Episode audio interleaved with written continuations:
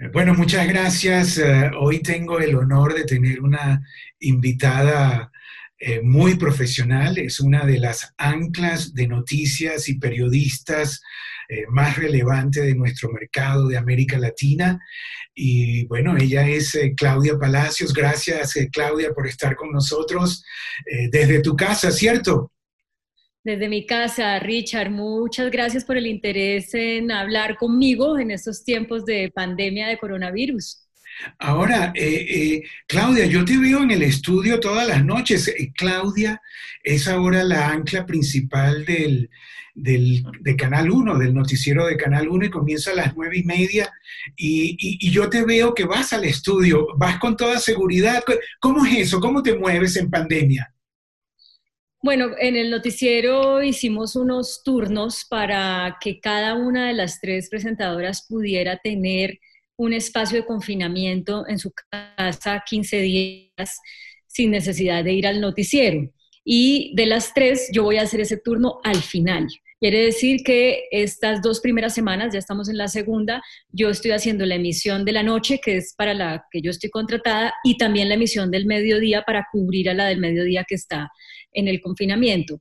Y las dos próximas semanas voy a estar solo en mi turno, en la noche, yendo al set, y ya las siguientes dos voy a estar eh, en mi casa sin salir al aire. Entonces, estas, este, estas semanas en las que sí estoy yendo al estudio, pues aparte de seguir y utilizar lo que el canal creó para cuidarnos todos, que es que a la entrada nos lavamos las manos, hay también un gel desinfectante, yo me estoy poniendo mi tapabocas mientras transito por las zonas transitables del canal, excepto obviamente cuando estoy al aire.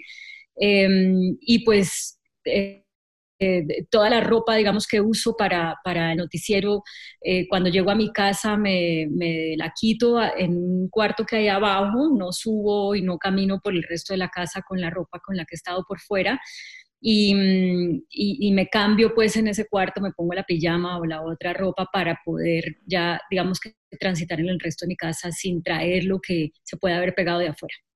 Claudia, pero que te mandan un auto, te, van a buscar, ¿cómo, ¿cómo es eso? No, bueno, debo decir que Claudia ha, ha sido una periodista de eventos, estuvo eh, ocho años en CNN en español, o sea, siendo el ancla más importante del fin de semana, ¿cierto?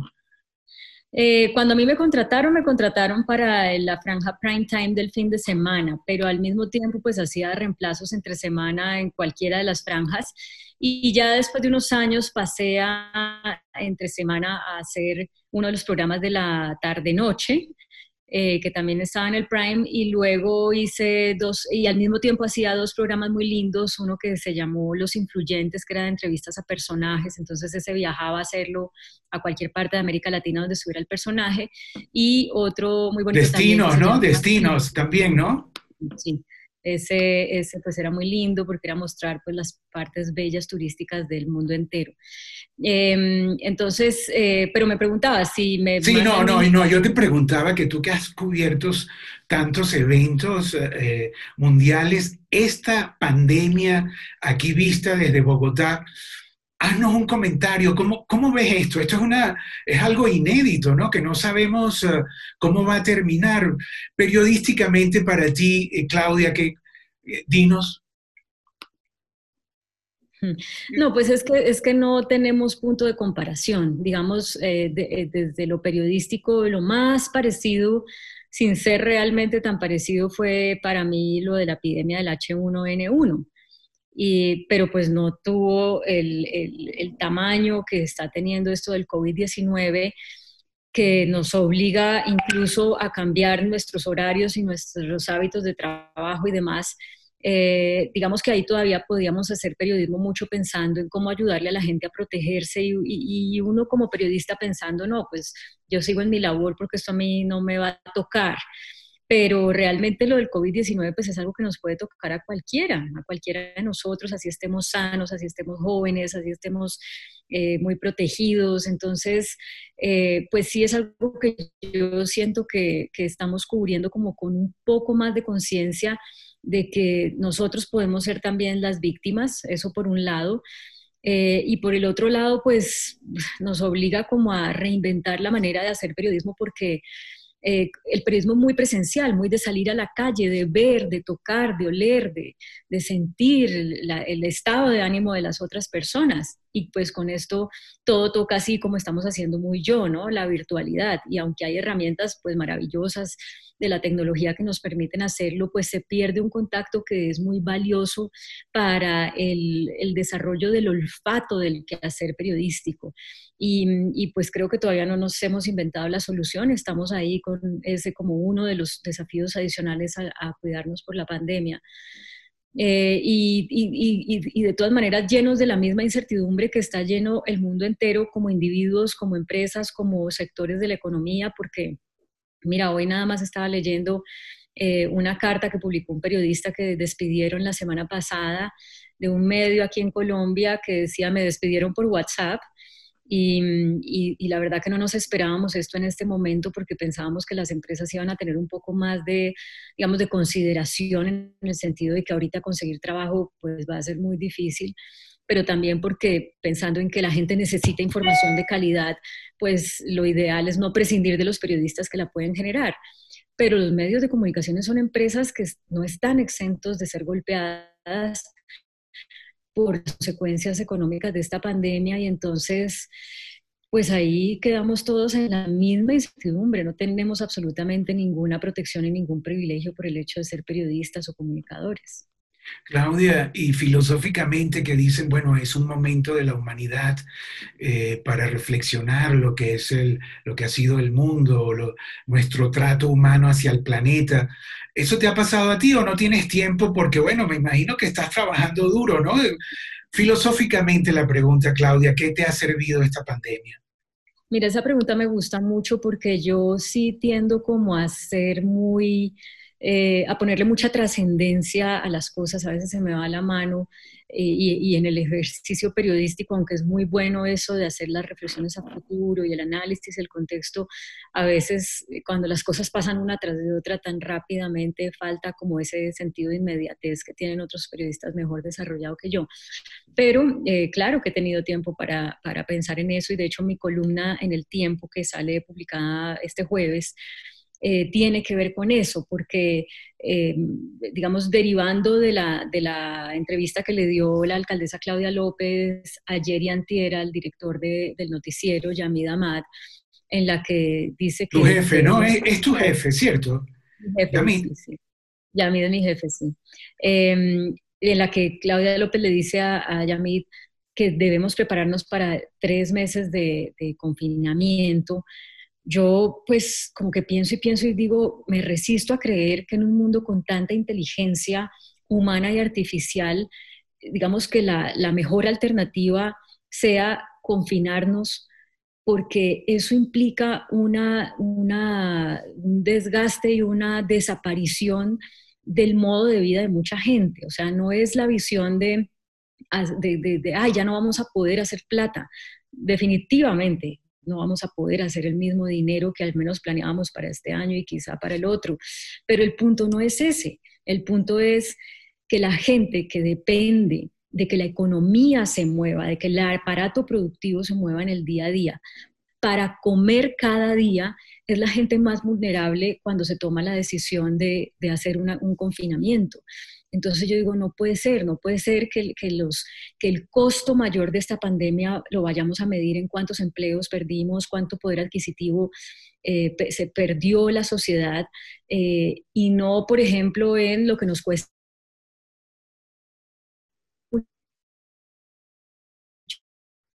las para tomar las muestras.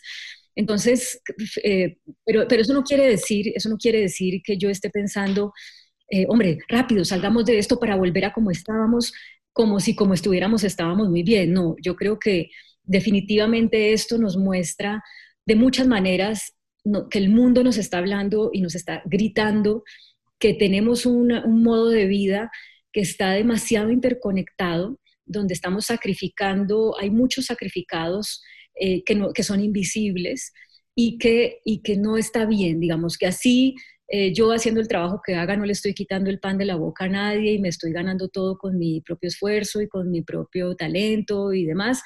Eh, así eso no implique que otro deje de comer, que no tenga comida en el plato, no puedo ser ciega y sorda ante esa realidad.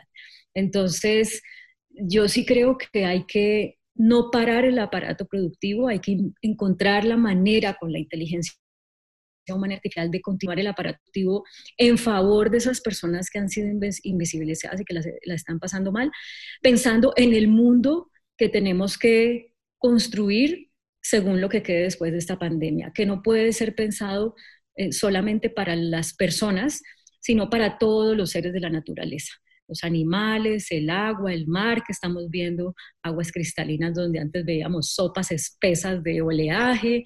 Eh, sí, sí tenemos que pensar mucho en qué, qué tipo de vida vamos a tener y cuáles son los cambios fundamentales que tenemos que hacer, pero sin que esto signifique que hay que pues encerrarnos todos a, dejar de ser humanos, porque, porque al fin y al cabo ser humanos implica poder usar la creatividad, el talento para generar bienes y servicios para la sociedad. Y para eso se necesita salir a la calle, ¿no? Salir a, vivir. O sea que te entiendo, Claudia, tienes una, eh, una posición intermedia, ¿no? Entre los que quieren estar cerrados y, pandemia total, no salgo porque me contagio, y los otros que dicen, bueno, es, es un eh, mínimo porcentaje los que van a morir, 0,000 es eso, una, eh, buscando la inteligencia humana para ver cómo salimos de esto. ¿Es, así? ¿Te entendí bien, Claudia?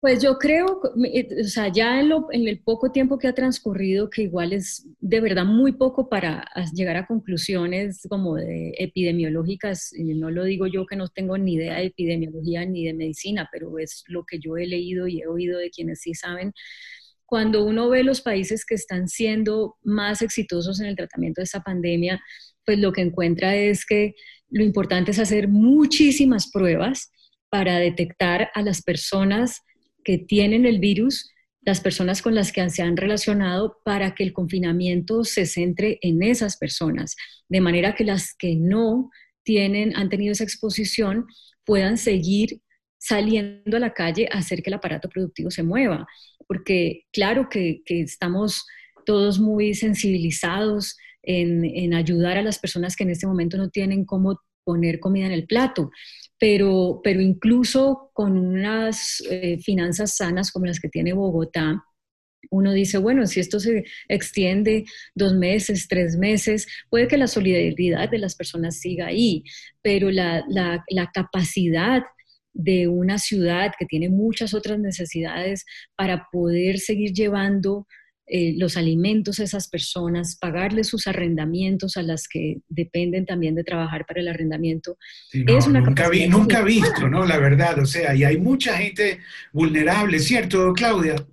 Sí, y además la capacidad de ayudarlas es limitada porque está interrelacionada con que el aparato eh, productivo económico funcione, porque la, alcaldía, el gobierno local y el gobierno nacional pueden hacer, pueden dar subsidios en la medida en que recaudan impuestos que pagan eh, las personas, las, empresas privadas y las personas naturales. Si no hay aparato productivo que le permita a las empresas privadas eh, ser exitosas en su negocio a las personas naturales tener empleo y hacer también eh, sus negocios, pues se acaban los impuestos con los cuales los gobiernos pueden dar, darle subsidios básicos a esa población más vulnerable. Entonces, yo sí creo que hay que encontrar ese punto, que hay que encontrar ese punto que no sea pararnos completamente como, como actividad económica, eh, sino permitir que unas personas detectadas ya como eh, las que están menos expuestas al riesgo puedan o podamos, si es que yo soy una de ellas, eh, salir a seguir haciendo funcionar la economía y las que se detecte que no, que no lo pueden hacer porque están expuestas al riesgo de contagio, ya están contagiadas, pues se les garantice o se nos garantice, si es que yo soy una de ellas, pues estar en el, en el confinamiento. Pero parar por completo me parece que puede tener consecuencias más nefastas que incluso la, la mera consecuencia de salud, que es, por supuesto, la, la muerte de un número indeterminado de personas. Bueno, ella es, eh, vean la inteligencia de Claudia Palacios, eh, eh, natural de Cali, reportera, periodista, articulista de opinión. pero creo, Claudia, que tu don principal es ser el ancla, la, narración de noticias. Es que tienes un encanto especial. Además, déjame decirte que, bueno, que yo soy tu fan y como yo me imagino, hay muchos, porque ese don de, narrar las noticias, de cómo, cómo, te, cómo te nace, cómo, cómo te desarrollaste en eso, Claudia, ¿nos puedes contar? Además, cuando finalizas cada narración, así como que te detienes y los ojos los pones ¿Dónde? Yo no sé dónde, en la cámara, en el teleprompter, pero eh, emites una sensación tan, tan interesante de... Cuéntanos de ese don de, ancla de noticias que creo que es único, ¿verdad? O sea, eres fenomenal, Claudia Palacio. Bueno, yo te, yo te agradezco mucho esa generosidad de, compartir lo que piensas respecto a mi trabajo como presentadora de noticias. Fíjate que yo nunca, nunca, nunca, nunca eh, estudié periodismo pensando en que yo quería salir en la televisión. De hecho, yo estudié, entré a estudiar periodismo porque yo quería escribir, quería escribir libros. Y, entonces yo pensaba, bueno, pues primero voy a escribir en un periódico, qué sé yo, y después voy a escribir libros. Y yo tenía un periodista eh, como referente que se llama Germán Castro Caicedo, que fue periodista de prensa muchos años y que luego pues se convirtió en, uno de los periodistas eh, que hacía libros en Colombia más leídos y más respetados. Y, y para mí él era el referente sobre lo que yo quería hacer. Pero cuando entré a hacer prácticas a CMI, porque esta es mi tercera vez que yo trabajo en CMI.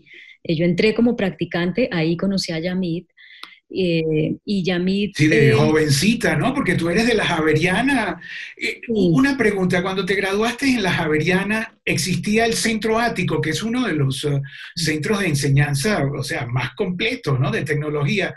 ¿Tú eres egresada con, del Centro Ático, Claudia? Yo soy, yo soy de la Javeriana, eh, Ático existía, pero no era lo que soy. Entiendo que hoy es wow, en esa época no era tan wow.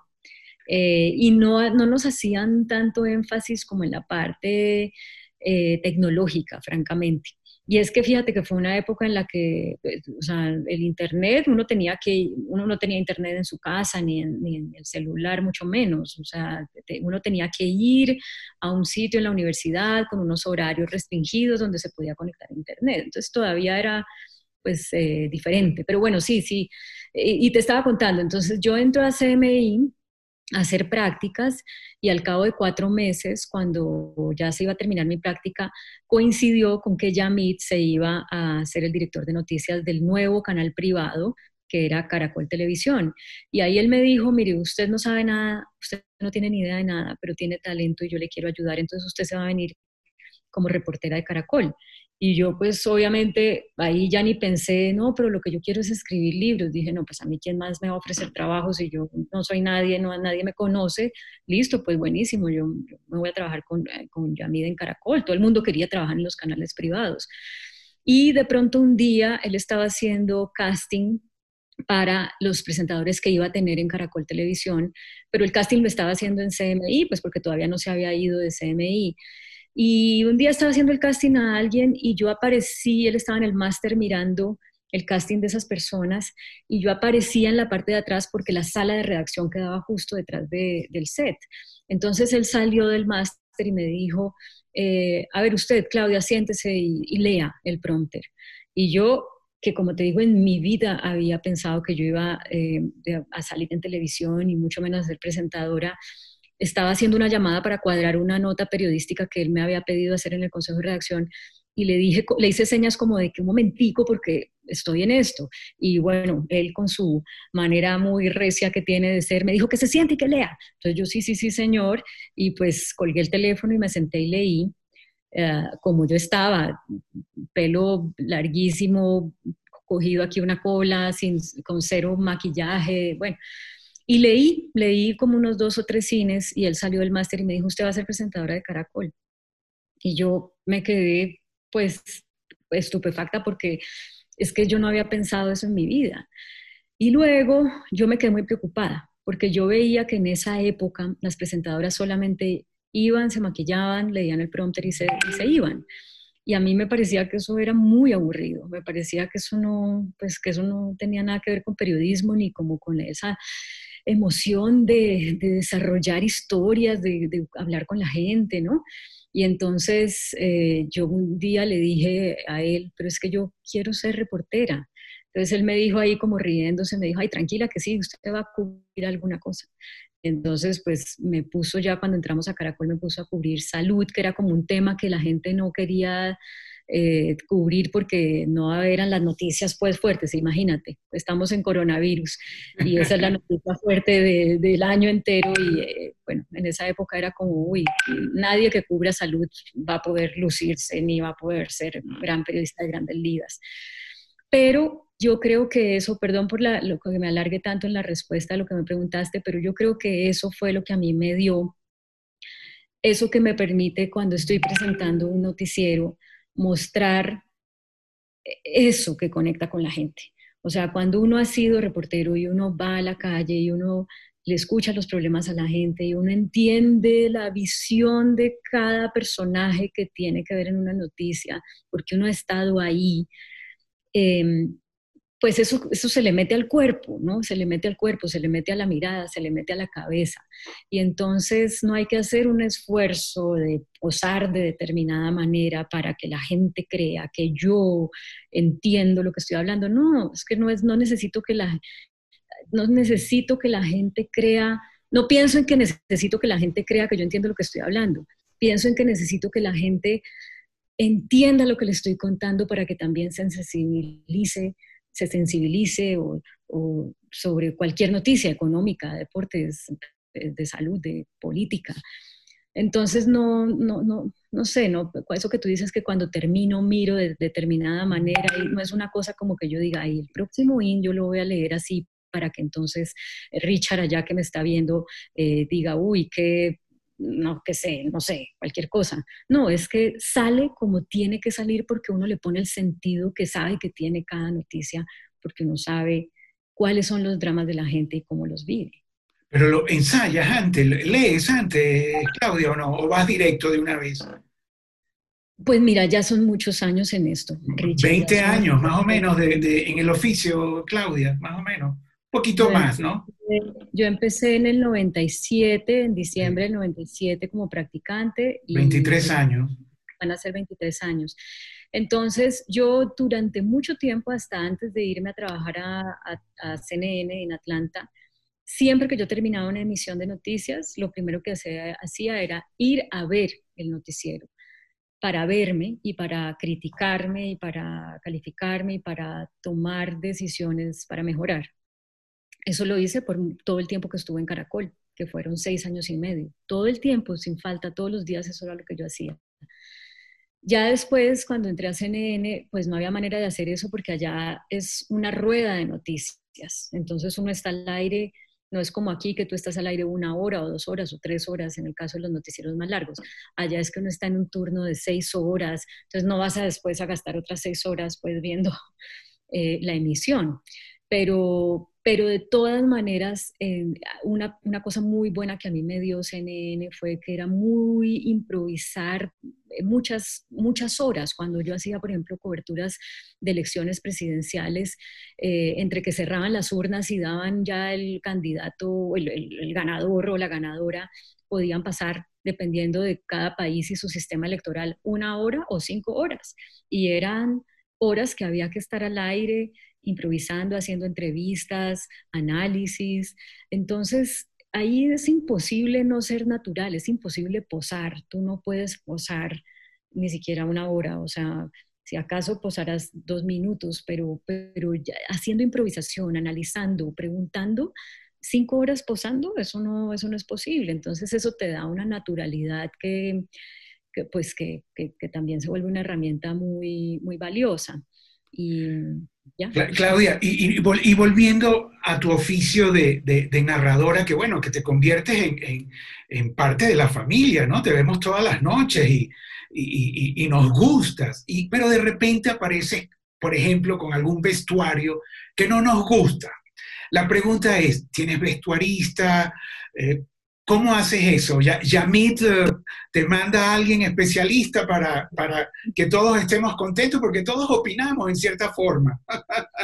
Sí, uno, uno pues tiene que aprender a vivir con eso, ¿no? Como que la gente eh, a veces opina más de la forma que del fondo y, y yo a veces me preocupo mucho por eso, porque yo digo, hombre, yo no, yo no soy farándula, yo soy una periodista que presenta temas que a todos nos afectan. Y cuando la gente, en vez de hablarme de los temas de los que yo he hablado en el noticiero, eh, me critica o me aplaude porque si tengo canas o no tengo canas, si el pelo salió bien o salió mal, si la chaqueta le pareció anticuada o le pareció moderna. Eh, yo digo, ah, me preocupo, me preocupo porque eh, entonces algo está pasando mal porque la gente, esto lo estamos haciendo es para que la gente tenga mejores herramientas para tomar decisiones y esté informada sobre la realidad. Y, y no puede ser que se distraigan en ver si, si yo estaba vestida de tal o cual manera, pero entiendo también que esta es la eh, televisión. Somos, eh, Claudia, somos humanos, ¿no? Y queremos que nuestros héroes y, a quien seguimos estén tan bellos como nosotros nos lo imaginamos. No es que esté fea, pero bueno, de repente aparece con algo muy cerrado, o la otra vez te vi con un peinado así como con cola, que yo digo, bueno. Sí, sí, Pero digamos que eh, yo ya a estas alturas me doy digamos que al principio me preocupábamos por eso y por supuesto que Yamid en, en su momento fue muy, eh, que no me pusiera tantos colores oscuros, que, mejor colores más vivos para la televisión y tenía toda la razón, toda la razón. Eh, y, claro, en esa época nos vestían, en el noticiero nos llevaban eh, ropa que prestaban los almacenes pero también para mí eso cambió mucho cuando me fui a CNN, porque en CNN no, no, nos daban ropa, sino que pues del sueldo que uno tenía uno se compraba la ropa que le gustaba. Y, y ahí uno empieza también a, como a entender qué cosas registran bien, qué cosas no, qué, qué cosas van más con el estilo de uno, qué cosas no. Entonces, pues digamos que tengo tengo, y en Estados Unidos la ropa se consigue mucho más barata que acá, entonces tengo, la verdad, mucha ropa y yo uso mi ropa bueno, pero entiendo entonces no tienes vestuarista, tú misma te, depende del modo en que estés, el, tú misma te vistes y te vas al estudio y punto. Yo misma me he visto, me voy al estudio y yo misma a veces digo, ay, hoy me descaché, esto no me lo debí poner. Y si me critican, pues también dependiendo de cómo que me critiquen, contesto. Digamos, hay días que, que si me critican y me dicen, eh, no sé, que parecía vestida por mi abuelita, eh, pues, de golpe me río, de golpe me río, pero si me lo dicen con, con, con vulgaridad o con un sentido... No, no, pero Claudia, ¿quién, ¿quién te va a decir a ti algo vulgar? Claudia, hay una pregunta. ¿Extrañas Atlanta? ¿Extrañas CNN? Eh, ¿Extrañas todo el continente que te ve? Pues no no, esa, esa pregunta tiene doble respuesta. Digamos, yo desde que regresé de Atlanta no he tenido un solo día que diga, ay, ¿por qué renuncié a CNN?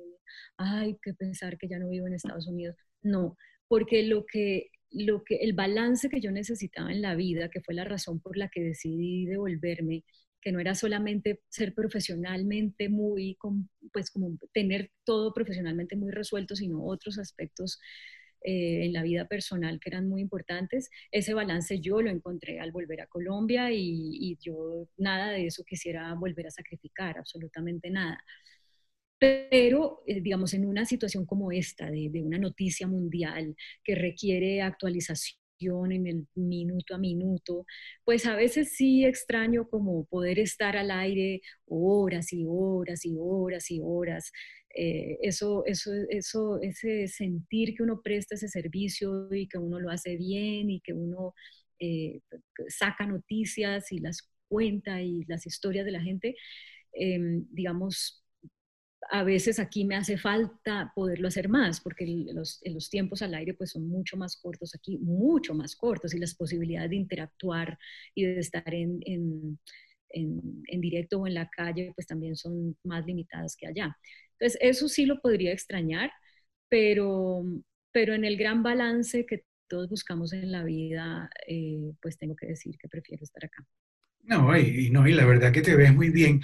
Claudia, y todo este movimiento nuevo del Me Too en, los, en, en, el entertainment y en todas las áreas, tú como una mujer moderna de medios, eh, ¿qué piensas? ¿Es el, ¿Es el momento de las mujeres? ¿Cómo, ¿Cómo, es? ¿Cómo lo ves, Claudia?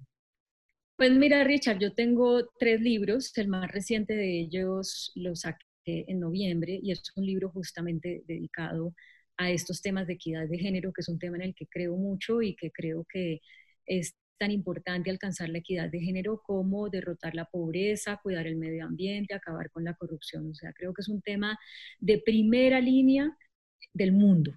Eh, y por eso hice el libro, que es un libro con entrevistas a más de 80 mujeres que cuentan sus anécdotas y sus reflexiones de lo que han vivido por ser mujeres y cómo, independientemente de que se trate de la vicepresidenta de la República o de una mujer que ha sido empleada al servicio, no estamos blindadas las mujeres de eh, la discriminación y de la violencia que hemos normalizado alrededor de las mujeres en el mundo.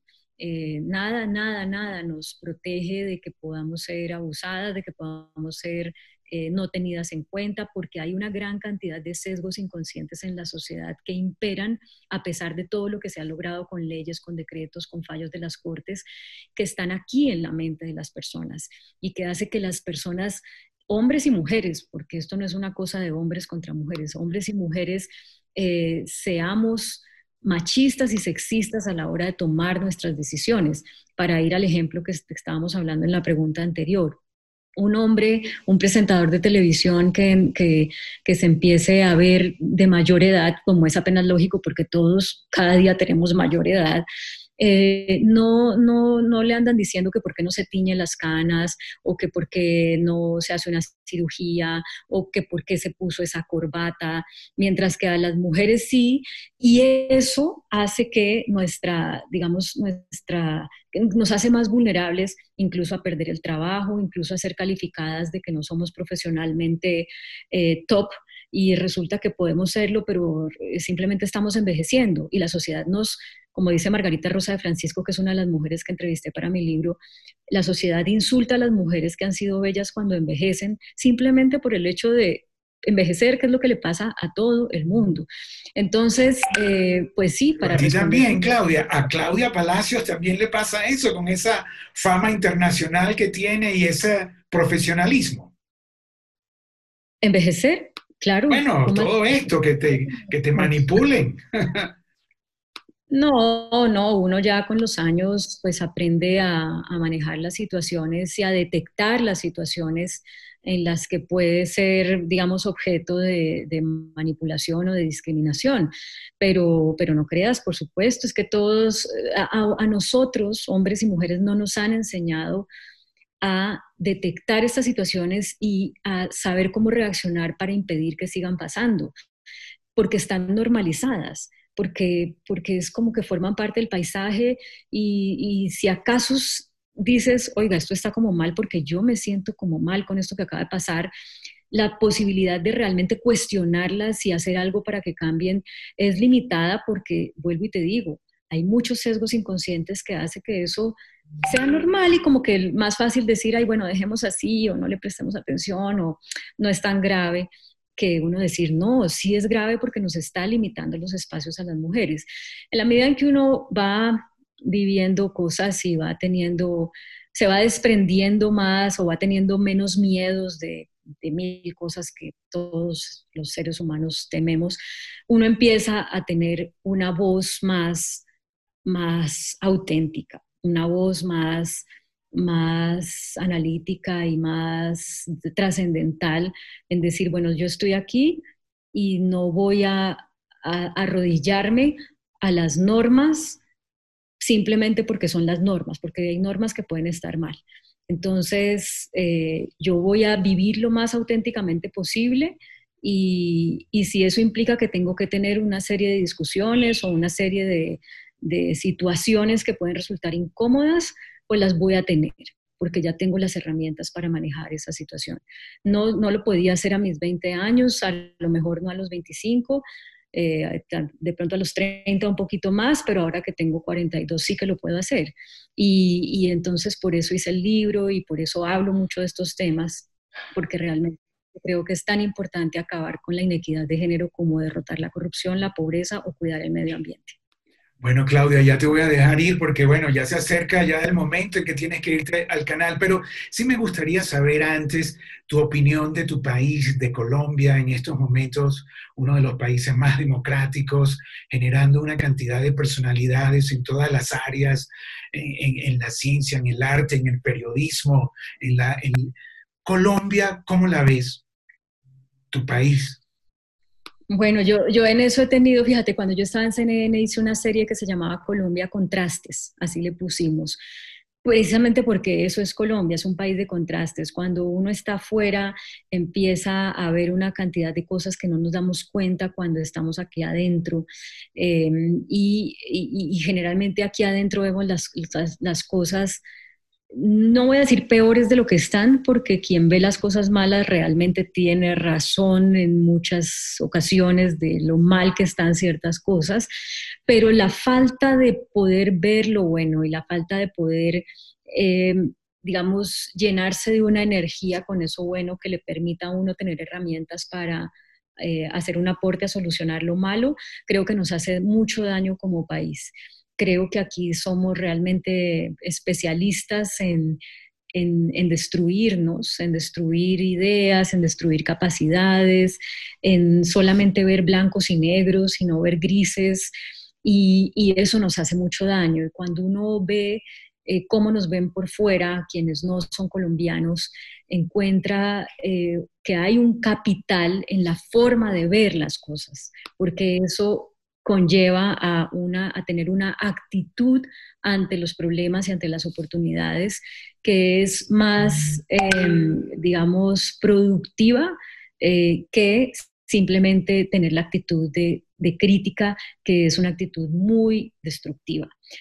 Entonces, em, creo que es como un país... Yo, Como yo, yo los veo a ustedes, eh, eh, la verdad, como un gran país y con, y con mucho talento. Y bueno, y fíjate, aquí tenemos a una representante del talento este, de fama internacional, ¿no?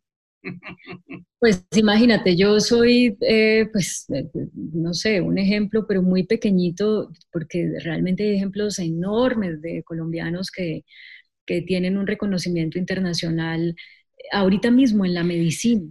Esos no salen en televisión todos los días y entonces no nos sabemos ni sus nombres, pero cuando uno oye que es el director o la directora de, epidemiología del hospital no sé qué, de París o de Nueva York, uno dice, wow, hay, hay de verdad una gran cantidad de, de talento en todas las áreas en este país y yo creo que debemos tener una mirada más, los colombianos deberíamos tener una mirada más eh, compasiva sobre, nuestro, sobre nuestros coterráneos y sobre, ustedes mismos. bueno, Claudia, no sé si quieres agregar algo más que no te haya preguntado. Yo, la verdad, me encanta, eh, me encantó estar eh, esta conversación y, bueno, y te deseo todo lo mejor en tu carrera profesional, que por ahora vas a seguir allí, ¿no? En el Canal 1, en el noticiero pues y... Eso, eso espero, eso espero. Yo em, estoy, por fortuna, la pandemia nos permite seguir trabajando en el noticiero. Em, y pues ojalá ya cuando pase la pandemia pueda retomar todas mis conferencias y eh, la obra de teatro que tengo para presentar mi libro. Hice una obra de teatro precisamente porque este es un tema que genera mucha controversia, el de la equidad de género, entonces la presenté en forma de arte que hace que la gente sea como más receptiva a oír el mensaje. o sea, autora, escritora teatral también pues eh, resulté siendo eso ahorita con, con, este nuevo libro que quería presentarle de una manera que la gente no me cerrara las puertas y estaba funcionando muy bien. Alcancé a hacer muchísimas presentaciones con el grupo de teatro y vamos a ver si ahora que acabe la pandemia ojalá podamos volver a hablar de este tema de equidad de género y, y, bueno, y retomar las otras cosas que yo generalmente suelo hacer. Así que te agradezco mucho, Richard, este espacio, el interés en conversar conmigo y pues muchísimos saludos ahí a la gente que pueda ver esta, esta entrevista. Eh, a mí lo que me gusta es contar, dar mensajes y poner a la gente a pensar. Entonces, si alguien se queda pensando en alguno de los temas que hemos hablado, eh, siento que esto ha valido mucho la pena. No, bueno, eh, eh, representante de la nueva mujer latinoamericana, valiente, inteligente y bella. bueno, Claudia, muchas gracias, la verdad. Y, y, bueno, y continuamos con nuestro espacio entrevistando a las celebridades de nuestra industria castellano hablante, a los ejecutivos y a mujeres valiosas como Claudia Palacio. Gracias, Claudia, de nuevo.